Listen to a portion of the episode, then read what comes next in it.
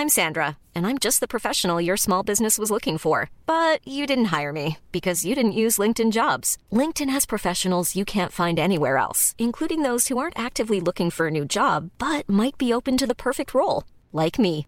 In a given month, over 70% of LinkedIn users don't visit other leading job sites. So if you're not looking on LinkedIn, you'll miss out on great candidates like Sandra. Start hiring professionals like a professional. Post your free job on linkedin.com/people today.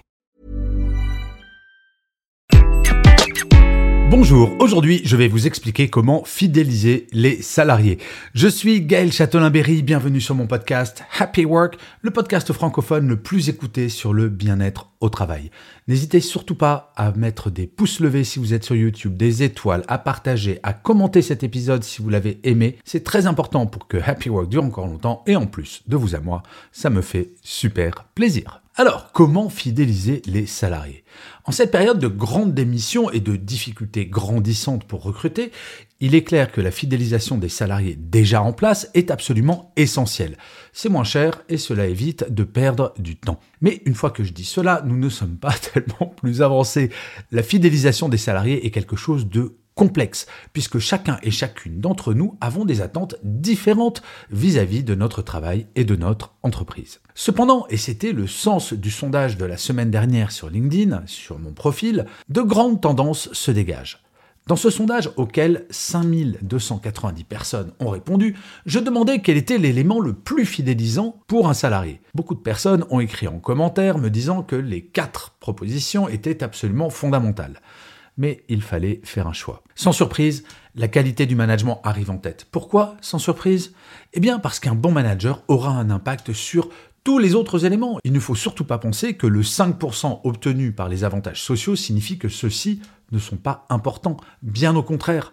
En fait, de vous à moi, nous sommes un petit peu des enfants gâtés et nous considérons ces avantages comme étant acquis. Mon partenaire Edenred France m'a révélé que 47% des salariés souhaitaient avoir des chèques cadeaux en cette période de fin d'année. Je n'ose imaginer quel serait le pourcentage pour les tickets restaurants. Il va de soi que les quatre réponses proposées sont importantes et aucune ne doit être mise de côté. Cependant, l'impact qu'a chacun de ces éléments n'est pas tout à fait le même sur la fidélisation. Ce qui est intéressant avec la notion de fidélisation, c'est qu'elle évolue avec le temps. Au XIXe siècle, donner un salaire était bien souvent largement suffisant. Mais même à cette époque, des entreprises comme Michelin ont vite compris que pour motiver des paysans à quitter leur campagne pour devenir ouvriers, offrir le logis, l'école aux enfants était un bon moyen d'attirer les gens et de les faire rester. Aujourd'hui, c'est beaucoup plus complexe, surtout en ces temps de grande démission. Les attentes primaires sont pour l'écrasante majorité de nos concitoyens garanties. Il en faut donc plus. Les compléments de salaire sont arrivés avec bien entendu l'ensemble des produits de mon partenaire Edenred. En cette période de Noël et de problématiques de pouvoir d'achat, difficile pour une entreprise de ne pas proposer de chèque cadeau, c'est presque intégré à une nouvelle normalité. Le premier étage de la pyramide de Maslow, ce sont les besoins primaires, se loger, se nourrir. Pour pouvoir passer à l'étage supérieur, il faut atteindre un niveau satisfaisant sur cet élément. Pour un salarié, la question de se nourrir n'est plus un problème aujourd'hui. D'où l'importance de diversifier les avantages sociaux permettant d'aller au-delà des besoins primaires. Les tickets restaurants, c'est bien. Le salaire, c'est bien. Mais donner la possibilité aux salariés d'augmenter leur pouvoir d'achat de façon simple, c'est mieux. Ensuite, il y a l'inversement des priorités. Dans cet épisode, nous parlons de fidélisation des salariés. Le problème majeur de cette question, depuis deux ans, c'est que la vie professionnelle a changé de positionnement. Dans le monde d'avant, il était exigé que la vie personnelle s'adapte à la vie professionnelle. Désormais, l'exigence des salariés est totalement inversée. La vie professionnelle doit s'adapter à la vie personnelle. Et on ne va pas se mentir, c'est extrêmement compliqué et complexe. Télétravail, flex office, flex horaire, autant de leviers à disposition des entreprises pour proposer aux salariés un travail à la carte. La problématique centrale, chaque salarié a des besoins différents. Et pour autant, pas d'autre choix que de proposer de plus en plus de flexibilité. Le premier, le télétravail, bien entendu. Toute la difficulté étant de s'adapter à chaque salarié. Il sera de plus en plus impératif de savoir ce que chaque personne souhaite et lui proposer un cadre suffisamment souple pour qu'au sein d'une même équipe, chaque personne puisse créer son cadre personnel. Autant vous dire que les accords de télétravail imposant un cadre extrêmement strict avec un nombre de jours limité sont des repoussoirs. En 2023, je suis convaincu que certaines entreprises passeront d'accords de télétravail à des accords de présentiel, dans lesquels le télétravail sera la norme et le présentiel l'exception, si le salarié le souhaite, bien entendu. Tout le paradoxe est que les entreprises qui seront les plus efficaces pour fidéliser seront celles qui donneront le plus de latitude à ces salariés pour optimiser leur équilibre vie privée, vie professionnelle. Ensuite vient le management. 58% des répondants ont mis la qualité du management comme premier facteur de fidélisation. Quoi de plus normal en fait, car le manager est au cœur d'absolument tout, y compris des trois autres points. Le manager a un impact sur le salaire, sur les avantages sociaux et sur la liberté d'organisation.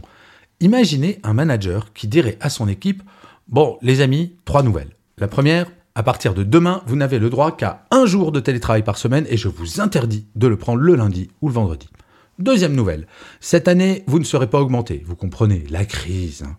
Troisième nouvelle, pour Noël, pas de chèque cadeau parce que franchement, c'est au moi de vous faire des cadeaux. Autant vous dire qu'avec un tel manager, la grande démission a de beaux jours devant elle. Former des managers de proximité est devenu plus important que jamais.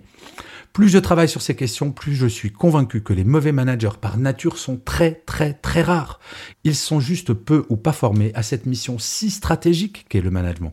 Un exemple, même si une entreprise ne peut pas augmenter ses salariés à la hauteur de leurs attentes, un bon manager saura minimiser l'impact de cette mauvaise nouvelle en sachant valoriser les autres éléments constitutifs de la fidélisation, dont lui. Oui, les relations sociales de qualité passent avant tout par les managers de proximité.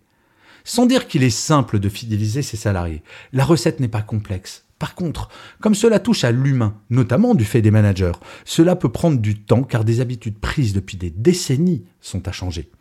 Se poser la question de la fidélisation, c'est avant toute chose remettre l'humain au cœur de toute décision RH. Je vois de plus en plus d'entreprises qui le font et qui voient l'impact sur la réduction du nombre de démissions. Je pense par exemple à la Mutuelle Générale et son concept d'open travail. Avec ce concept, tous les salariés, y compris les stagiaires, peuvent choisir leur organisation avec une seule limite, 4 jours de présentiel par mois imposés. Chaque équipe détermine son organisation en fonction de sa réalité. Fini l'accord global, chaque équipe détermine son fonctionnement idéal. Commencez par donner la parole aux salariés et sans aucun doute possible la clé. Si vous souhaitez fidéliser quelqu'un, autant lui demander directement ce qu'il ou elle souhaiterait. Non, franchement. Je vous remercie mille fois d'avoir écouté cet épisode de Happy Work ou de l'avoir regardé si vous êtes sur YouTube. N'hésitez surtout pas à vous abonner sur votre plateforme préférée. C'est très important pour que Happy Work dure encore longtemps et en plus, ça me fait très plaisir. Je vous dis rendez-vous à demain puisque je vous le rappelle, Happy Work c'est une quotidienne, mais d'ici là, plus que jamais, prenez soin de vous. Salut les amis.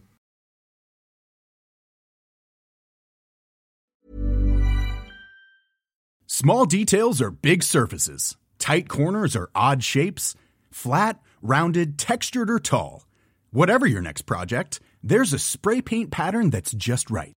Because Rust new Custom Spray 5 in 1 gives you control with five different spray patterns. So you can tackle nooks, crannies, edges, and curves without worrying about drips, runs, uneven coverage, or anything else. Custom Spray 5 in 1. Only from Rust